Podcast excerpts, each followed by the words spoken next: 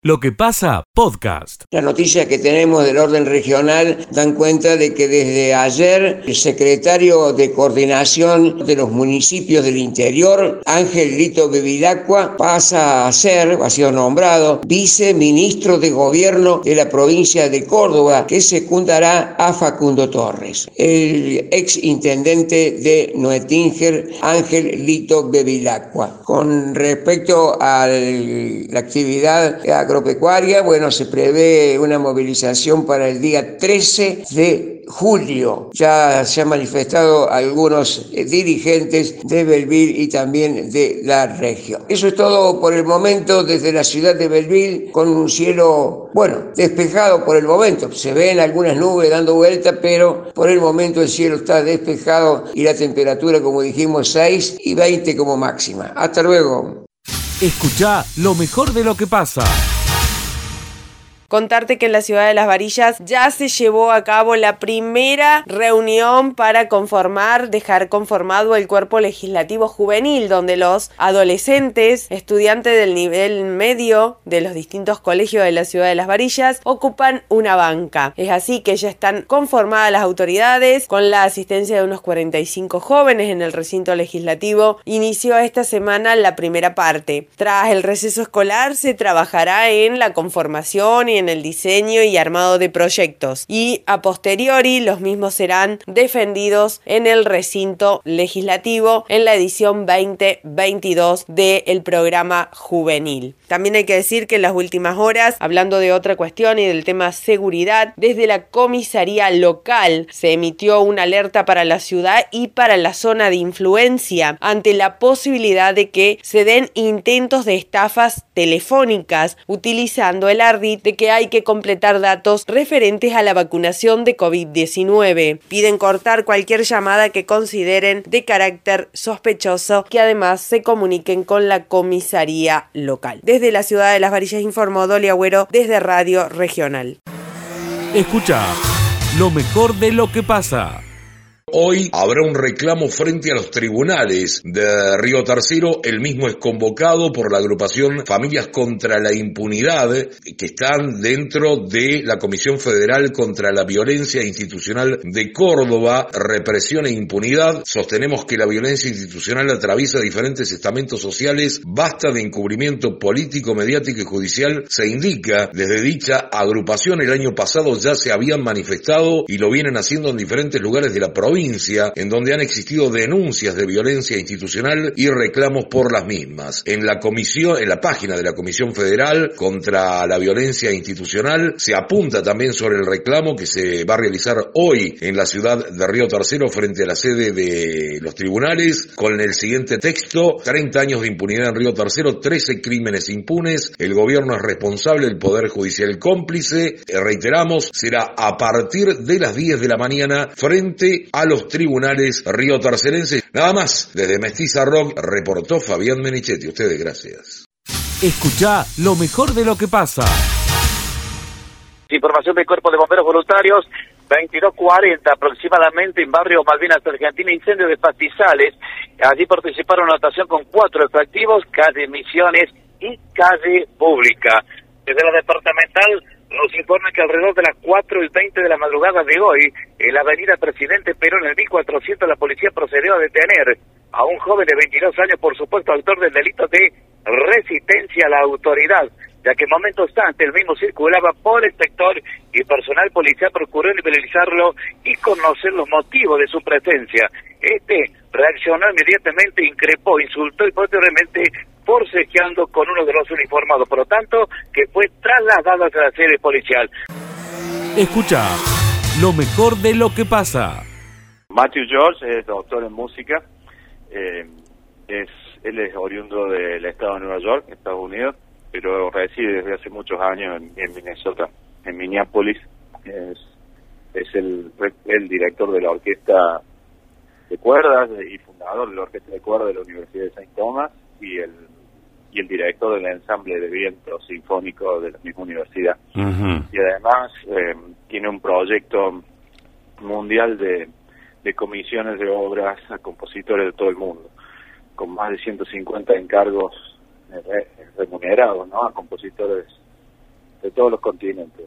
Siempre, me recuerdo de la primera vez que lo, conocí a Matthew, eh, me preguntaba por compositores africanos porque no había podido estrenar nada todavía de, de, algún compositor sinfónico de, África. Es un trabajo realmente admirable el que hace en ese sentido apoyando a los compositores y por eso Matthew es la sexta vez que viene a dirigir nuestros grupos eh, porque es es su pasión, ¿no es cierto?, trabajar con, compositores jóvenes, con nuevas obras hacia la extrema. Así que es para nosotros un privilegio tenerlo aquí, la verdad. Che, que va a estar bueno. Eh, ¿Cómo es el programa que preparan? Porque viene un viene semejante figura de la dirección de Sinfónica del eh, Descollante y me imagino que hay que estar a la altura de la circunstancia, ¿no? Eh, Luis, ¿qué preparan para esta noche que va en el auditorio del campus de la universidad? Sí, Sí, sí, en el auditorio del campus, eh, a las 21 horas. El, el programa es un programa mixto, es muy bonito porque combina los dos mundos, digamos, como cierre, como segunda parte. Está la primera sinfonía de Beethoven, que tiene mucho que ver con el resto del programa.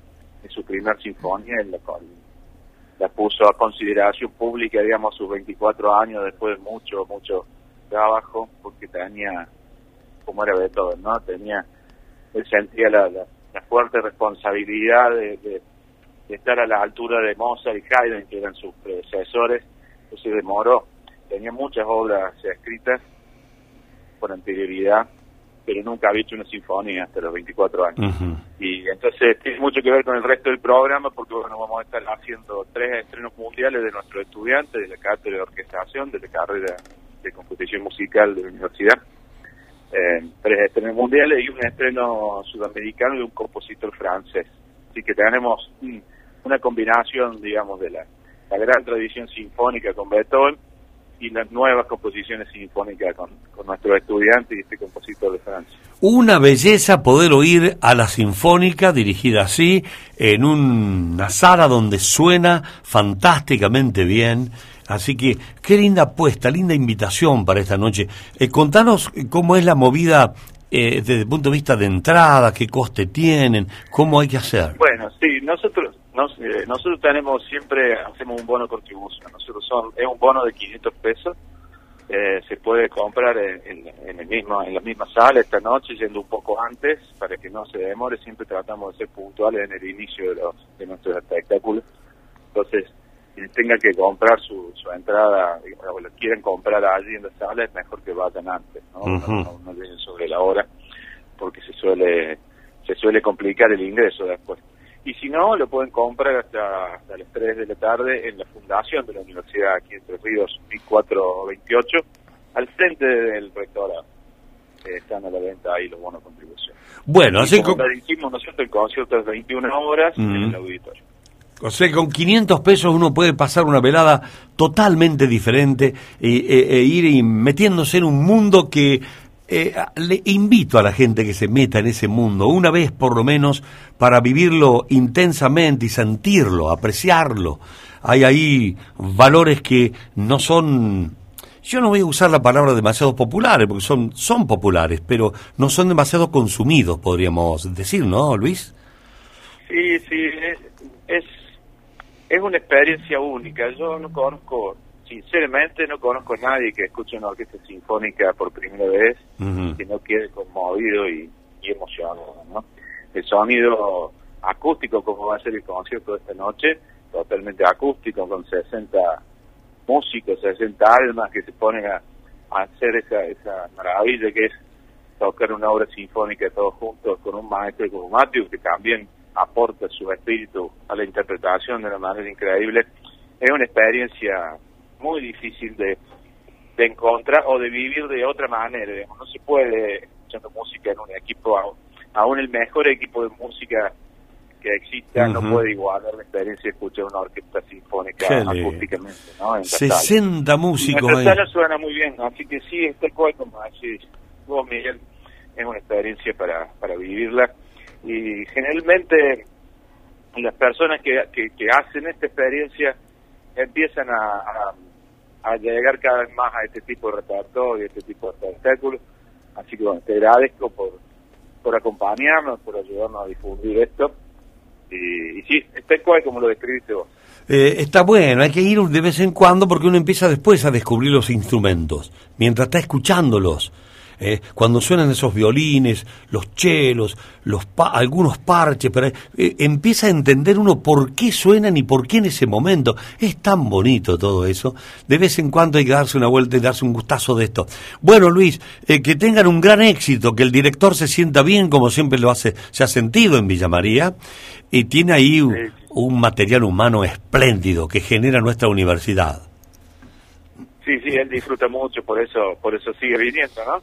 Eh, realmente él disfruta de trabajar aquí, le gusta mucho el, el, el, proyecto, digamos, siempre lo ha acompañado desde su inicio prácticamente. Yo creo que Matthew comenzó a venir en 2008, ayer estábamos charlando sobre eso con el proyecto. Cuando empezó y no, ninguno nos acordábamos bien, pero creo que 2008 fue la primera visita de él.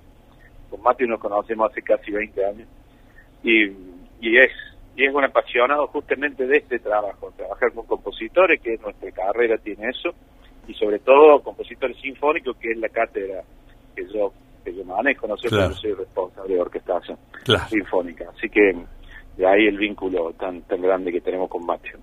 Bueno, les mandamos un abrazo a todos, eh, a, los, a los músicos eh, que son todos jóvenes. ¿Cuántos hay de la universidad? ¿Son todos de la, de la cátedra universitaria?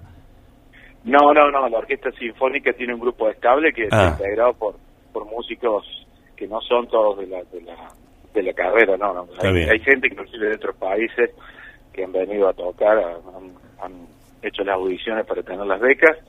Eh, y, y, también siempre tenemos refuerzos porque aún en María no llegamos a cubrir la cantidad de, becas que, que son necesarias para, para tener la orquesta estable eh, con el número, ¿no? Pero va a haber 60 músicos, 60 músicos, perdón, esta noche eh, con los refuerzos que vienen, sobre todo de Córdoba. Qué lindo. Bueno, éxitos, Luis. Eh, gracias por darnos esta pincelada diferente en la mañana de un día viernes, ¿eh? Fantástico. No, por favor, yo te, agradezco muchísimo, Miguel, siempre te lo digo. Hace, hace un trabajo enorme ayudándonos a, difundir esto. Y bueno, esperamos que la gente se sume. Es como todo, es ir abriendo el, el paladar, en este caso es ir abriendo el oído y, y la sensibilidad que, que nos hace tanto bien. Y, y tanta che, Luis, que hay que intentar. Y tanta falta que hace en estos tiempos, ¿no? Que por ahí estamos medio abrumados. Es, una caricia para el espíritu, la música acústica, así, eso es lo que traté de describir, ¿no? Escuchar tanta gente tocando lo mismo juntos, ya eso nomás le conmueve. Y el sonido acústico que ya estamos tan desacostumbrados a escuchar, eh, también es algo que hace mucho bien. Escucha lo mejor de lo que pasa directamente desde la sede de AERCA. Hace algunos minutos se acaba de presentar en realidad el foro Líder UP Argentina que se va a realizar aquí en la ciudad de Villa María, 9 y 10 de julio. Escuchamos la palabra de Gabriel Suauto que decía lo siguiente. Es un programa que ya tiene años de desarrollo que pretende acercar a jóvenes habilidades y formación del liderazgo, experiencias de formación y de, desarrollo de habilidades blandas sobre todo, oratoria, negociación, trabajo en equipo, financiamiento, gestión de alianzas, es todas estas habilidades que hoy en día se están valorando en los jóvenes que por ahí todas las, todo el, sector, el, mundo laboral hoy en día exige a los jóvenes de liderar, pretende ofrecerlas mediante un espacio de formación. En este caso es un programa nacional de la JC Argentina. ¿Dos días aquí me llamaría? Así es, será durante el 9 y 10 de julio en el Centro Cívico por la tarde con inscripción y acceso gratuito. Gracias a las gestiones que podemos hacer podemos garantizar un evento gratuito de calidad y con, conferencistas con trayectoria y muy buena formación. Serán presenciales en el auditorio del Centro Cívico. Durante el día sábado tenemos la jornada más larga, tenemos tres conferencias con la temática de liderazgo, pero profundizando en comunicación digital, coaching organizacional, participación juvenil y, desarrollo sostenible. Y el día domingo tendremos la conferencia con el presidente mundial de la JCI Internacional que viene desde Venezuela para darnos una conferencia sobre liderazgo y gestión de proyectos. Toda interesante jornada que van a tener aquí en la ciudad de Villa María, 9 y 10 todo va en el centro cívico. Es todo, Miguel. Muchas gracias. Escucha lo mejor de lo que pasa. Del tambo, José Yacheta. Estimado José, día viernes previo a tu sábado, al sábado de ustedes, mañana en esta casa. Buen día, ¿cómo estás? ¿Qué tal, Miguel? ¿Cómo te va? Muy buen día para vos, para toda la gran audiencia de lo que pasa de AM930. Nosotros, con eh, foco en la lechería esta vez, si bien ya hay abundante material de cerdos que seguramente vamos a volcar en algo, algo en el día de mañana, porque, mm, bueno, justamente ha mm, lanzado el informe mensual Juan Luis Uccelli. De todos modos, que te cuento que eh, la media res porcina aumentó se acomodó y dice, de todos modos, atendé este número, porque este número es nuevo. Vos recordás que siempre hacemos la comparación entre carne bovina y carne porcina, ¿verdad? Sí, sí. Dice así, se acomodó hacia arriba la media res porcina, pero así todo, es decir, aumentó, ¿no es cierto? Sí. Estamos entre un 80 y un 100% más barata que la media res vacuna Eh. puesta en carnicería. Eh, o sea que si una res vacuna vale, qué sé yo, mil, vale 500, 600 pesos la porcina. Qué notable, estamos hablando por, por kilo, ¿verdad? Eh, entonces, yo te diría, Miguel, eh, debería, debería, insisto en esto, debería haber una buena diferencia entre a iguales cortes, por así decirlo, entre lo que sería la carne porcina y la carne bovina. Debería haber... Debería, si eh, un kilo costeleta de vaca cuesta mil Exacto. pesos, debería costar 600 pesos, 500 Claro, exactamente, la del 700 cerdo. pesos, un 20 o un 30% menos, por lo menos. Mirá, estoy si justo- tenés- Mirá, José, justo tengo una pantalla de televisión al frente que está silenciada, obvio, y dice costeleta de cerdo 499 pesos el kilo. Bueno, Están haciendo una debe ser el promoción. mercado, debe ser el mercado central seguramente, o algún lugar de, donde por allí este, ahí está un poquito más accesible el precio. Pero bueno, te quería contar, Miguel, este viernes eh, 1 de julio, eh, recién nos avisa un amigo que es bastante meduloso en sus apreciaciones, eh, que es el contador Luis Villa, nos día. acaba de avisar que comienza, para que ser preciso porque en lo, en lo que te digo, comienza el ciclo agropecuario anual. El hombre tiene una mirada contable, dice que las actividades en el campo se planifican de julio a junio Ah, en el hemisferio sur. Mira vos. Un dato de color. Lo Mm. dejarlo ahí nomás guardado, en- en- en- a- arriba del escritorio. Es que hay- déjalo para el contador. Dejarlo para el contador. El tema es que hay precio de la leche nuevo, Miguel. Ah, Esta es la gran novedad de viernes, gran, gran novedad de viernes, salvo que, bueno, perdón, eh, hablando en competencia de noticias, que eh, dentro de un par de horas nada más va a ser el remate de las eh, vacas y vaquillonas de Lencho Bruera, de Lenchín Bruera, que yo creo que va a ser un clásico, Mm. eh, digamos, eh, o en todo caso, más que un clásico, un punto fuerte para ver dónde se posiciona el precio de la vaquillona en, en- en- de tambo en nuestra región, ¿no? Porque estamos Sí, hablando de sí, vacas sí, de sí. alta calidad genética, así que vamos a estar seguramente siguiéndolo al tema.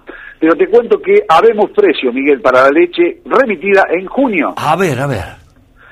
El aumento de las marcadoras de precio está entre un 4 y un 5%.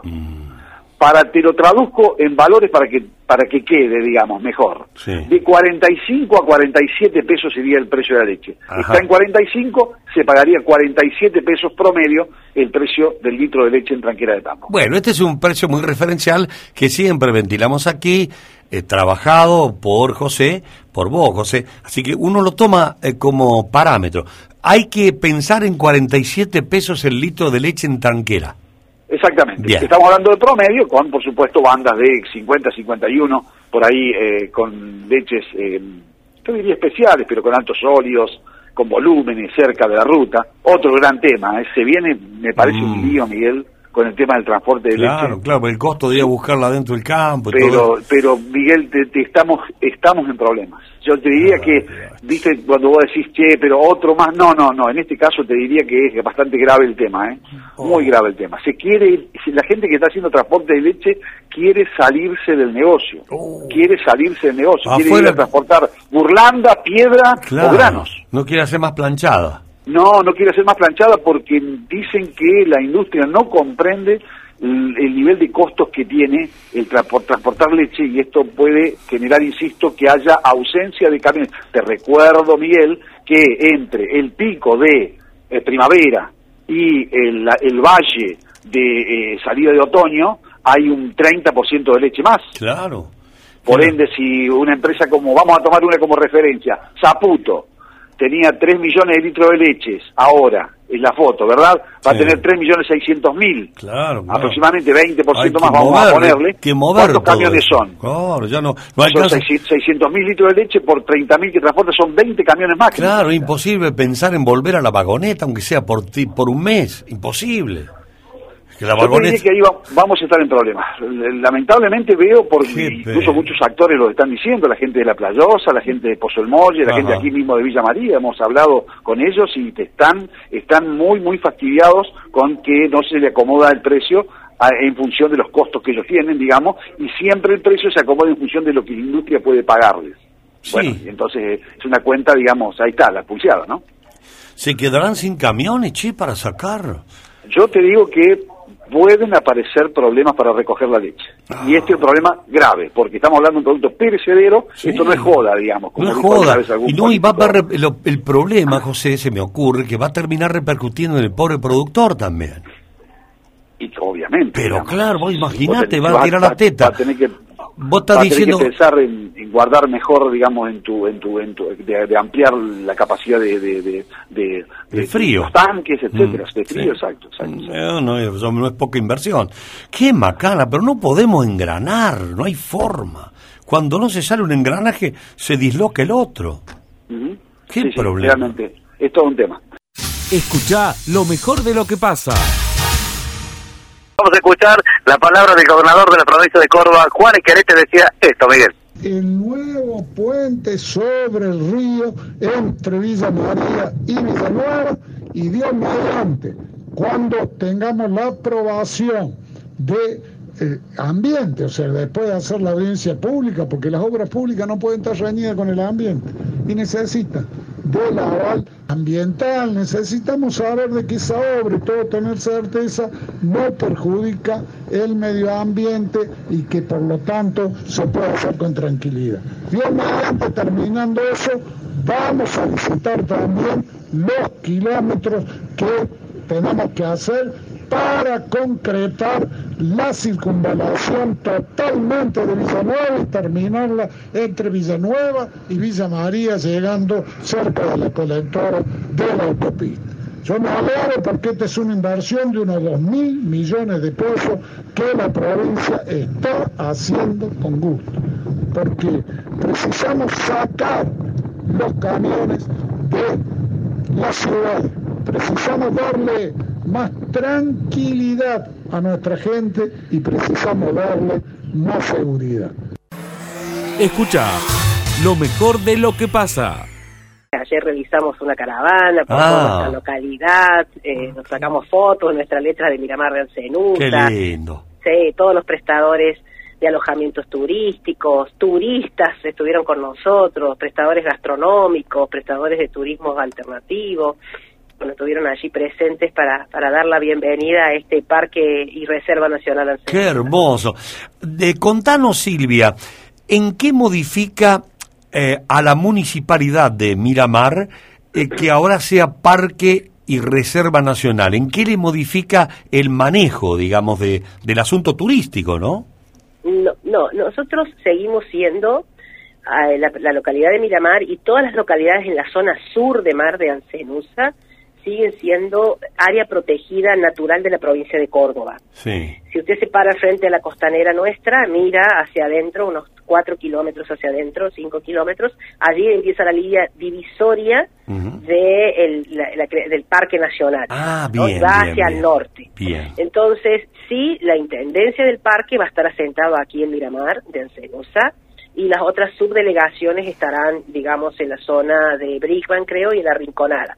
Pero todo eso va a salir hoy en la gestión que, que tiene la reunión, la, la Administración de Parques Nacionales junto con su guardaparques y con el futuro intendente del Parque Nacional que están allí en Buenos Aires en estos momentos. Claro. Eh. o sea que cuando uno salga a navegar por la laguna desde la costa de ustedes, o nuestra, la de Miramar Sí. nuestra, es de todo, a los cuatro kilómetros ya atraviesa una línea que es imaginaria y entra al Parque Nacional.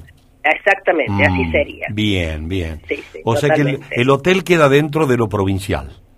toda nuestra margen, digamos, eh, nuestra, y toda nuestra infraestructura turística, eh, de alojamientos y, y, la localidad queda dentro de la reserva natural, ¿no? Así que, pero sí, la intendencia va a estar aquí. ¿Qué importancia tienen? Los parques nacionales traccionan muchísimas, muchísimos turistas. Por ejemplo, ayer eh, llegaban gente que a la oficina de turismo llegaron gente de, bueno, de Paraná, gente de Rosario, de Buenos Aires, que nos consultaban dónde se encontraba el Parque Nacional. nosotros le explicábamos y decíamos, que parece en Costanera, mire esa inmensidad que tiene frente a sus ojos, eso es Parque Nacional.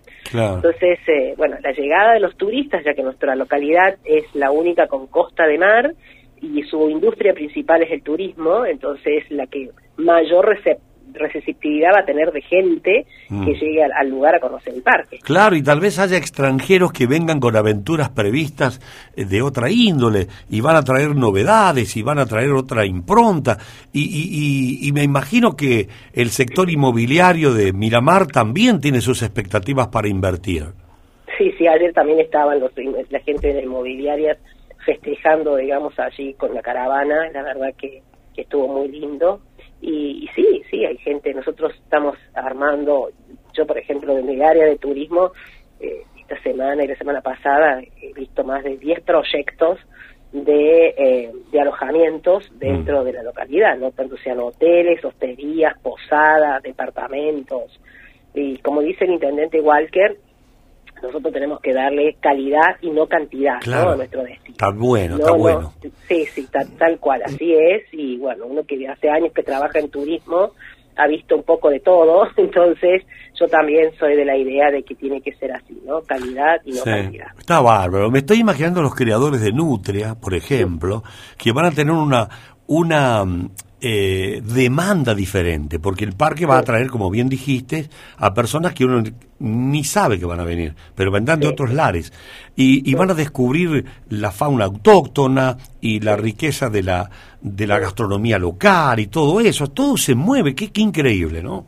La verdad que sí, que hay mucha expectativa. Y bueno, hoy le contaba a colegas de ustedes eh, que, por ejemplo, nosotros el fin de semana largo de junio, es un hecho histórico, nosotros tenemos 3.200 plazas hoteleras y tuvimos casi el 80% de ocupación un fin de semana largo en junio, cuando otras veces no teníamos este XXL, pero teníamos el fin de semana largo de junio y no, no llegamos. no teníamos ni el 20%. Claro, el, fin de semana pasado largo ese. Exacto, exactamente. Nosotros llegamos a tener el 80%.